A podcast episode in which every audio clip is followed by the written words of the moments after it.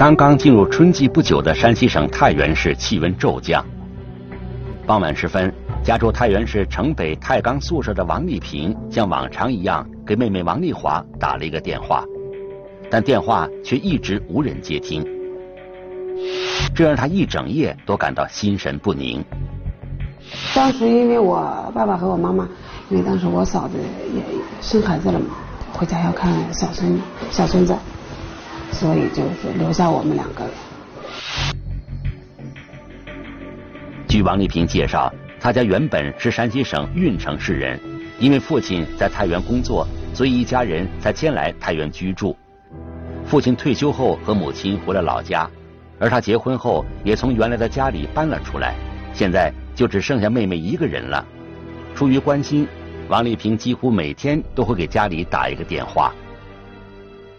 然后那天就，我也不知道是是不是人发生事情之前就会有那种预感，或者是怎么样，就和我妈说了好多就是关心我妈的话语，然后让王丽萍担心的不只是电话一直无人接听，还有妹妹反常的表现。据她回忆，那天下午她先接到了母亲的电话。说一向性格倔强、少言少语的妹妹突然给父母打了一个电话，还一反常态的在电话里嘘寒问暖，这很不符合她平时的举动。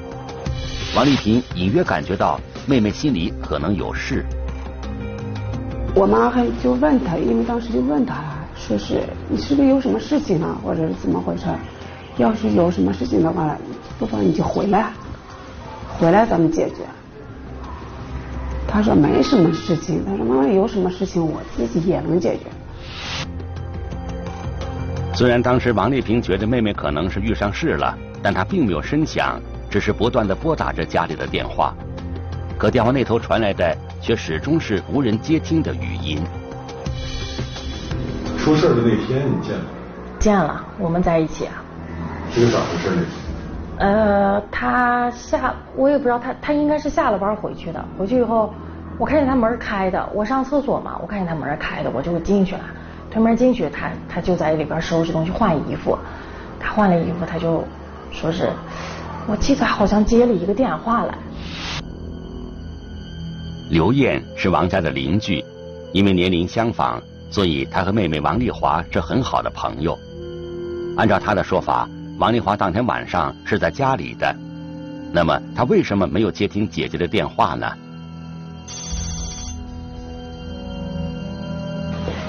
我一直就等到十二点十二点半，因为他那时候上早班，是不是？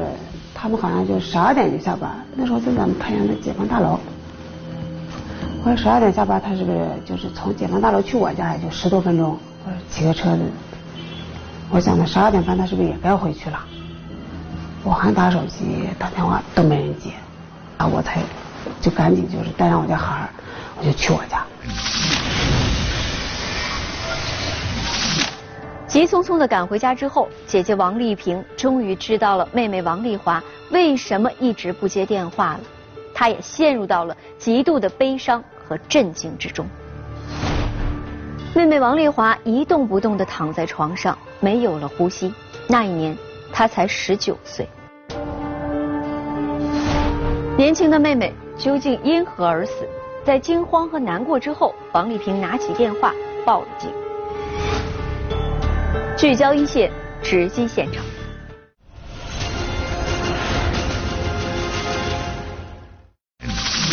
十九岁女孩离奇死亡，究竟是谁痛下杀手？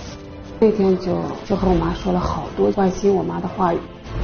银行保安突然离职，到底他要去向何方？这个时候突然人死了，他离开了，可不可能和他有什么关系呢？一个意外的发现。能否让十几年的追捕画上句号？愤怒的恋人一线正在播出。可是等我叫了他两声的时候，没有答应，没有答应，然后就把我家孩子放下，放下我就推了他一下，才知道，哎呀，然后就才知道啊，这这也给没了。他那个现场是位于单身宿舍的三楼，啊，一个很简单二十平米的一个呃。房间里边啊，这个死者是平躺在这个这个单身宿舍的西北角一个单人床上平躺。看到妹妹冰冷的遗体后，王丽萍彻底被眼前的一切惊呆了。她怎么也想不明白，年纪轻轻的妹妹为何就这样离开了自己。而就在不久前，她还带着孩子回来陪妹妹住了几天呢。走了没有几天，其实我走的时候好像也就是当时的是三月二十号，好像是。可根据他那个呃法医的鉴定，应该就是呃死亡时间大概就是四月三日晚，四月三日晚上十时到十一时左右。据民警介绍，当时的案发现场非常奇怪。死者王丽华就像睡着了一样，平躺在床上，身上还盖着被子，现场几乎没有任何线索。从门窗没有破破坏，没有撬盗痕迹，屋内没有翻动痕迹，没有遗失贵重物品，死者穿的衣服没有搏斗痕迹，也没有其他的这种呃现场的主要的物证。遗留下的任何凶器啊、血迹啊，这些都没有。这初步判定，这应该是个熟人作案。当时简单的通过那个呃体表的那个尸尸尸体那个体表的观察，还有那个呃分析是应该可能是因为窒息，然后最后通过尸检以后发现，这个死者就是呃受因外力作用导致那个机械性窒息死亡。王丽华是被人掐死的。警方得出的结论让姐姐王丽萍一时难以接受，她不明白到底是谁会杀害自己年仅十九岁的妹妹。思前想后，王丽萍觉得，如果这个人是熟人的话，她最怀疑的就是一个叫张小军的男人。知道她有这么个男朋友，包括邻居，我们都走访。那在这个走访找的过程当中呢，就找不到她这个男朋友了。这个情况，我们当时就。特别觉得很蹊跷，当时我们队长姓邓，然后回来我们就去分析这个情况，就说有没有可能是他了？这个人就是说属于那种就是看见是笑嘻嘻的那种，其实要是说在我家人对他的，就是说在我就是我老人们的对他的评价吧，我妈第一次就是见到他的时候，我告诉你说是，就认为他不是个好人。张小军，男，山西省五寨县人。二零零三年时，他在太原市的一家银行从事保安工作。侦查员在走访中了解到，就在案发的当晚，邻居刘艳在王家还见到过张小军。不仅如此，被害人王丽华还亲口对刘艳说，当时他和张小军正在闹矛盾。我也忘了，这么长时间记不清，他就说是，呃，一会儿张小军要来了。可能是他一会儿要来，然后就是，呃，我俩吵架来，呃，就是因为一个电话号码，他又去单位堵我，又是怎么怎么回事儿反正就是挺凶的吵的。我还劝他，我说吵啥了，吵那么好，我说你脾气应该收敛收敛，改一改。我说人对你也挺好的，我说差不多就行了。反正就是这么说，就是聊的半中间，这男的推门进来的，提的一点东提的东西，反正是很不高兴的样子。刘艳说：“张小军进来后，他劝了两人几句，就回自己家了。那么，按照时间推算，张小军应该是最后一个见到死者王丽华的人。但接下来，当民警们去找张小军了解情况时，却发现他已经从银行辞职了。当时他那个同事表现的就是说是张呃张某来到单位以后，就是神色比较从呃比较慌张，然后是行走。”举言行举止都比较那个神色特别恐慌，问他什么情况，呃，发生什么事情或者什么的，但是他都不说，一直说是什么呃老家怎么怎么要回老家，然后是家里给他找安排一下那个正式工作，所以说是要着急的回。这个时候了，就职业的敏感反应啊，有有点问题。他为什么这个时候突然人死了嘛？他离开了，可不可能和他有什么关系呢？当时也不是很确信就是他。张小军突然消失的情况，让人不得不联想到他与王丽华的死是否存在着必然的联系。出人意料的是，在案发后的第三天，被害人王丽华的姐姐王丽萍突然接到了张小军打来的电话。记得不是很清楚，就是在我的就是现在的那种印象模糊当中吧，就是好像就是说对不起，不是什么意思。他说他不是故意的，或者怎么样，他也也是现在后悔了，或者怎么样。我们基本上就可以锁定了这个死者王某的男友，姓张的这个人，他应该有重大的作案嫌疑。随即，我们就把这个案子立案调查，围绕这个姓张的这个男子展开了调查。犯罪嫌疑人张小军虽然在电话里亲口承认了他杀害女友的事实，但这通电话后，他就关闭了手机，再一次消失了。案发以后呢，张小军失踪了。之后呢，我们就分了这么几路吧，啊，一路是呃有关前期的在太原市这方面的，他容易活动的，比方说找他的张小军的同事呀、战友呀。另外一一路人马就是去张小军的原籍，呃，山西五寨县。前所乡啊，某某村啊，去他的原籍去对张小军实施抓捕。警方虽然派出了大量警力对犯罪嫌疑人实施抓捕，但效果却并不理想。邓小明当年担任城北分局刑警大队长，提起当时的行动，他至今仍记忆犹新。当时是在这个四月份，正是太原市零三年四月份的时候，正是非典期间。我们去了以后呢，呃，外地人呃看太原市的人，他总是好好像是把你有这个非典啊，怕把这个非典这种病毒带过来。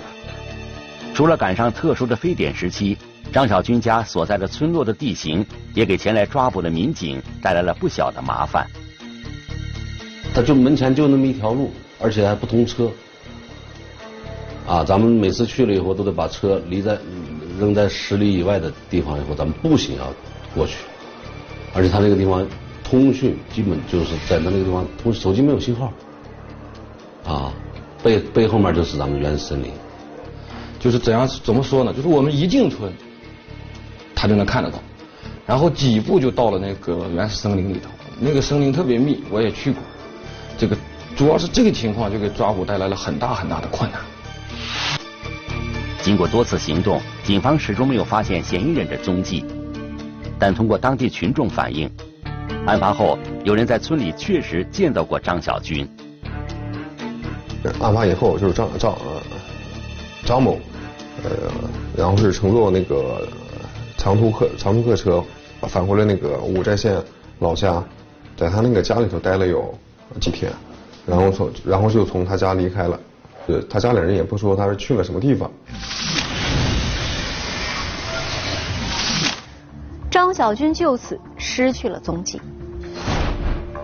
案发后的这些年里，警方除了展开网上追逃之外，还多次前往张小军的老家实施抓捕，但是每一次都无功而返。张小军就像人间蒸发了一样，没有任何音信，他究竟逃到哪里去了？一晃十多年的时间过去了，警方的追捕仍在继续。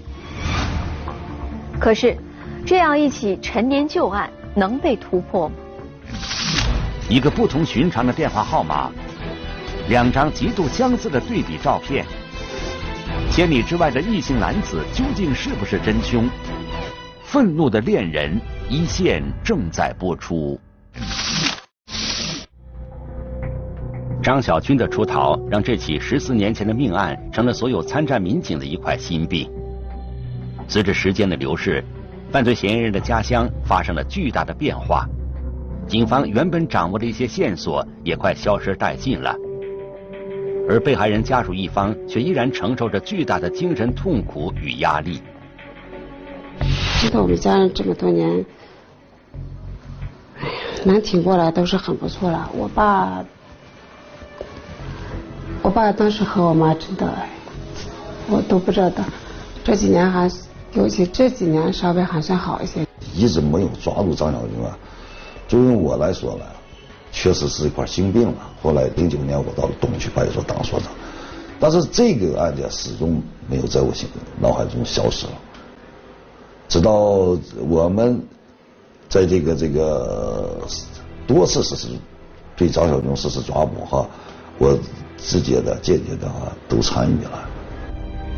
十几年的追捕，十几年的等待，难道这起案件真的就要石沉大海了吗？我接触了以后呀，因为本着在这个责无旁贷，既然分管刑侦，嗯，作为命案，呃，既然而且要给死者一个交代，啊，如果嫌疑人活的，如何破案抓人？如果嫌疑人死了，也应该给死者一个交代。哎，他死在哪了？是这个案件的事实是，给他一个真相。二零一七年春节前，城北分局的民警们又一次赶到张小军的老家进行侦查。在一次闲谈中，他们意外的获得了一条重要线索。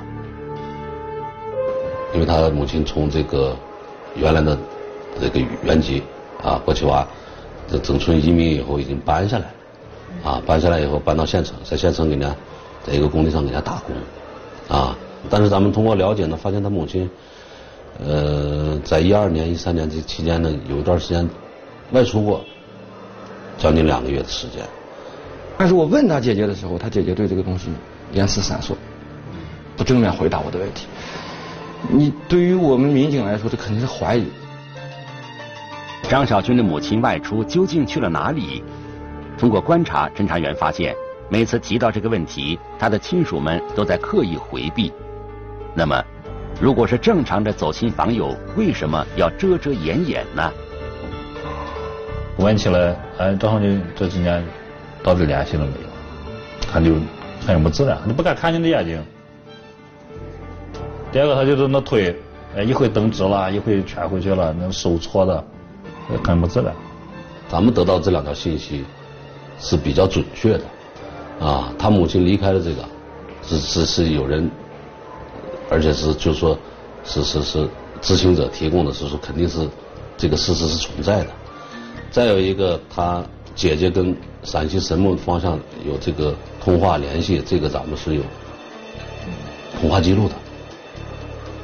啊，所以说这是是千真万确的事实。所以说他要否认这块的话，就感觉应该是，就是张小珍在这个地方藏匿的可能性就比较大。经过反复分析讨论，专案组决定立即兵分两路，一路民警即刻赶往陕西神木展开实地调查，另一路则通过网络信息查找比对人口户籍方面的线索。看当时的信息身份，咱们掌握的东西还不能确定，就是肯定是张小九，所以啊，我想我说是，那我带队去吧。我带队去的意思就是。目的就是一个这个案件，我想不敢把线索漏出去一些，只要你漏一点，有可能他就是个真真实的嫌疑人，又逃掉了，或者再出点意外，因为他已经杀了杀过人。从山西太原到陕西神木将近四百公里的距离，难道张小军真的会躲藏在那里吗？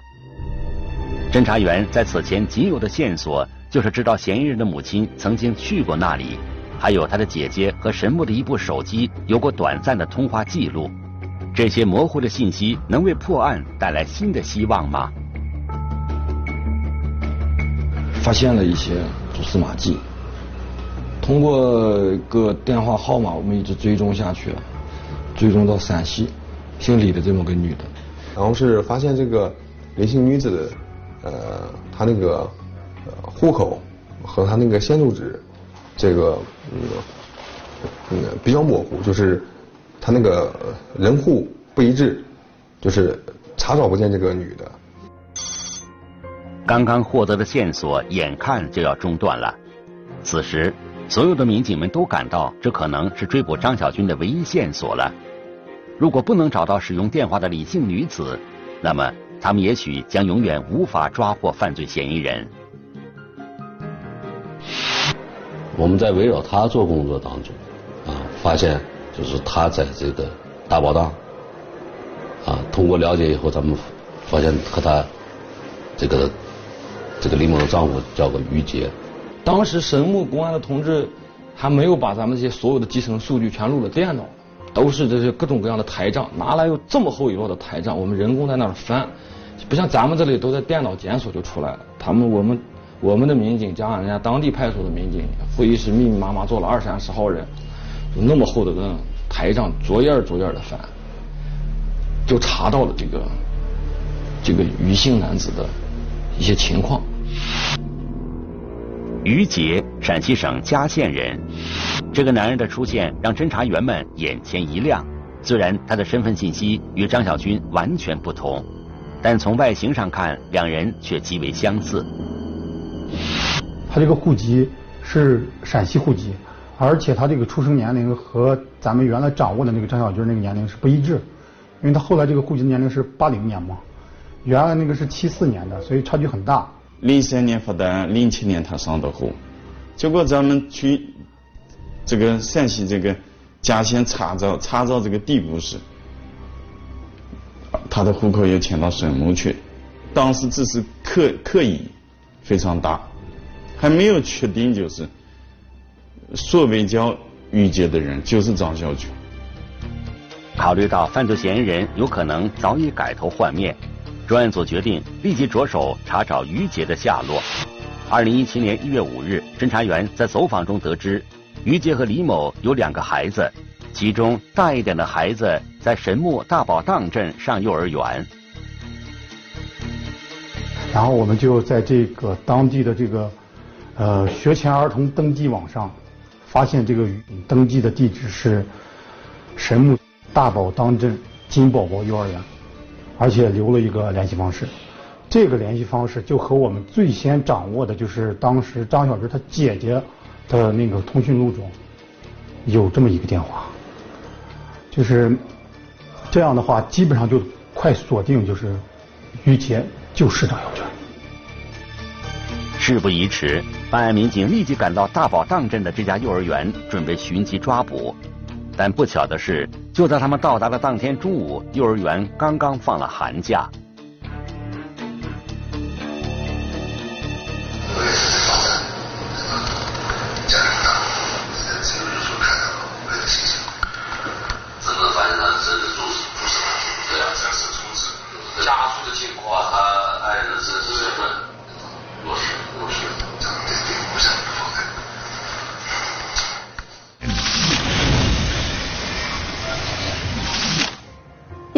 刚刚放了寒假，这样的消息让侦查员们的心里一紧。难道说近在咫尺的抓捕又将功亏一篑吗？大宝荡镇位于陕西省和内蒙古自治区的交界处，人口众多。虽然警方已经确定于杰就是张小军，但是由于没有掌握到嫌疑人具体的居住地址，所以侦查员很可能再次和他失之交臂。张小军到底在哪里呢？旅途中的偶然邂逅，恋爱中的分歧争执，愤怒正在燃烧，危险悄然来临。愤怒的恋人一线正在播出。因为他们作为人户分离，在这这儿也没有些从业登记啊，基础的客行了、旅店了，他也是没身份啊。单位上打工的一些机构，哎，在小区内能不能通过社区民警摸排一下？我们出具那个照片以后，呃，大宝当镇的一个户籍民警，然后是也感觉这个就在这个镇里头见过这个人，然后是通过呃翻阅底部，然后是发现这个男子就是在那个大宝当镇，呃。开了一家那个菜馆。终于知道了张小军具体的落脚点，这让民警们感到非常兴奋。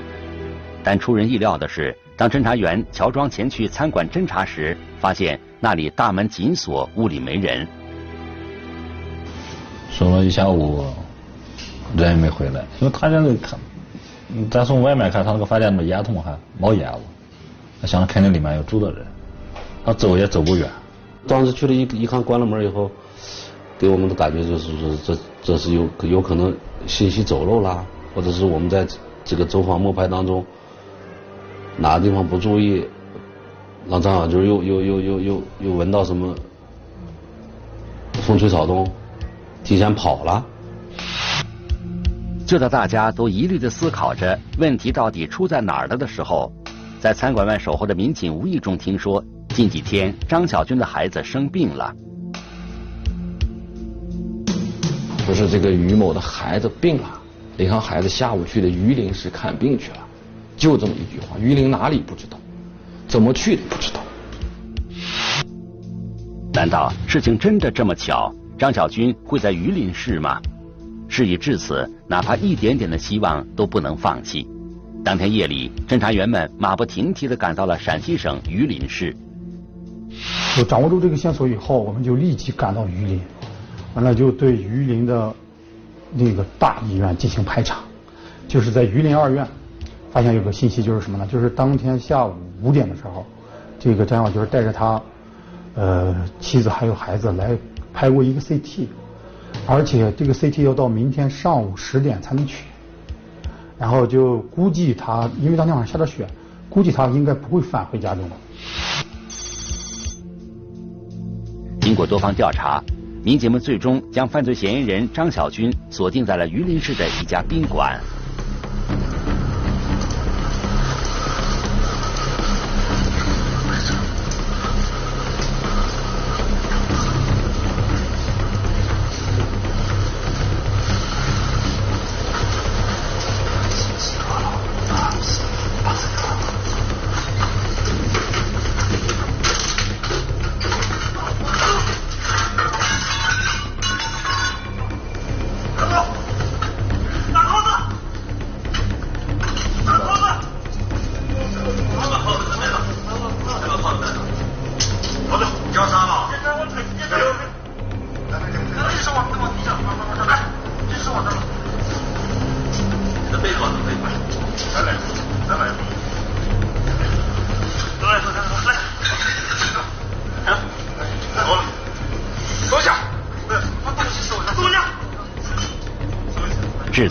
发生在二零零三年四月三日的那起故意杀人案的犯罪嫌疑人张小军，终于被太原警方成功抓获。咋回事？大家？咋回事？你不？咋回事？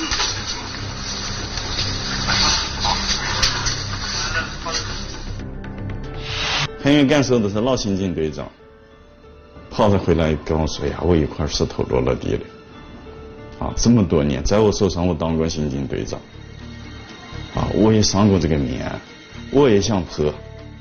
这是每个人、每个民警心中都有这个想法。既然工作就想把这样有影响的，尤其是命案一个能破获。到案后，张小军对他涉嫌犯罪的事实供认不讳。那么，曾经的恋人为何会走到如此的境地呢？事情还要从一次火车上的邂逅说起。从你这坐车坐的特意要倒车，我倒车的时候他们也在火车，我就帮他们拿行李这些。后来他们就微博我要我的地址，这就认识了。认识一直就是按朋友关系，因为我年龄比他们大。一九九八年，马上就要从部队退伍的张小军认识了还在上学的王丽华，从此两人开始通信。一年后，王丽华毕业参加了工作，张小军为了能和她在一起，来到了太原市。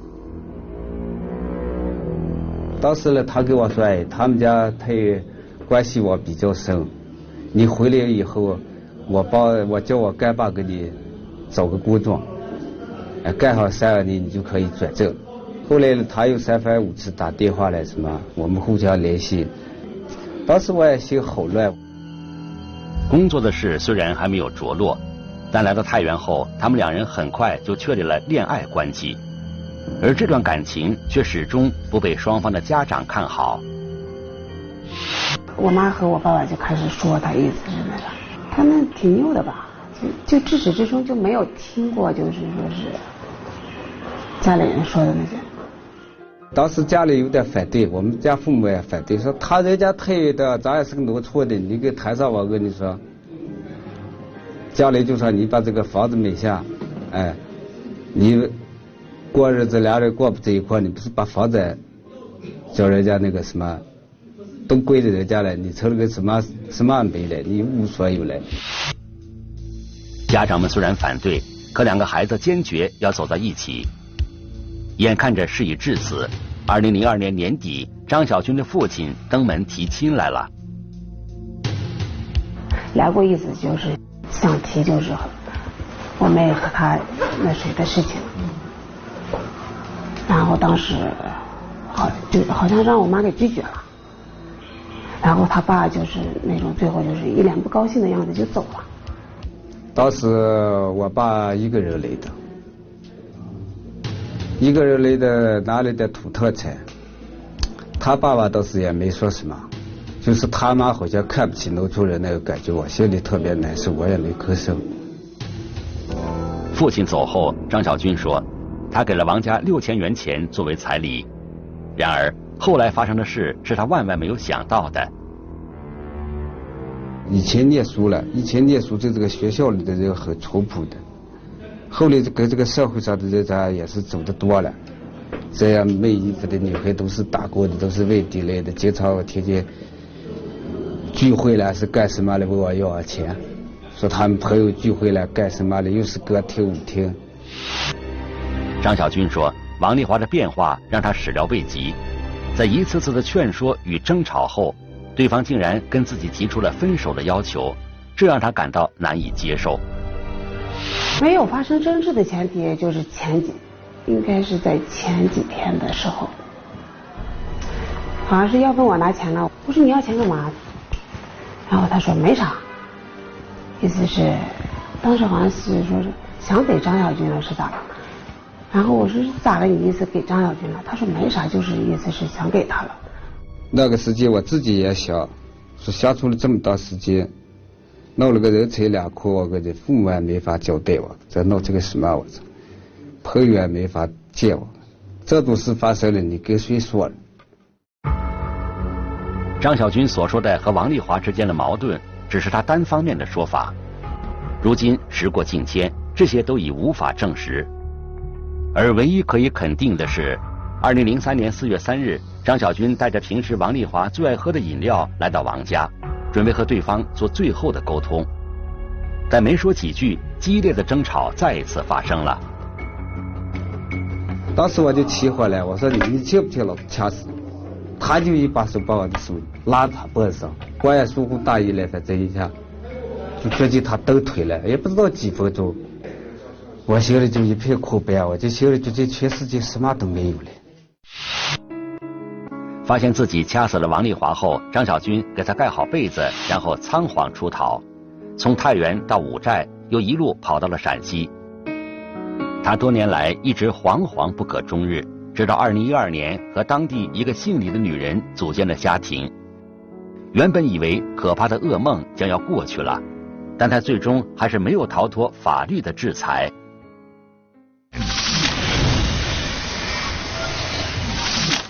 因为一时冲动，张小军葬送了王丽华年轻的生命。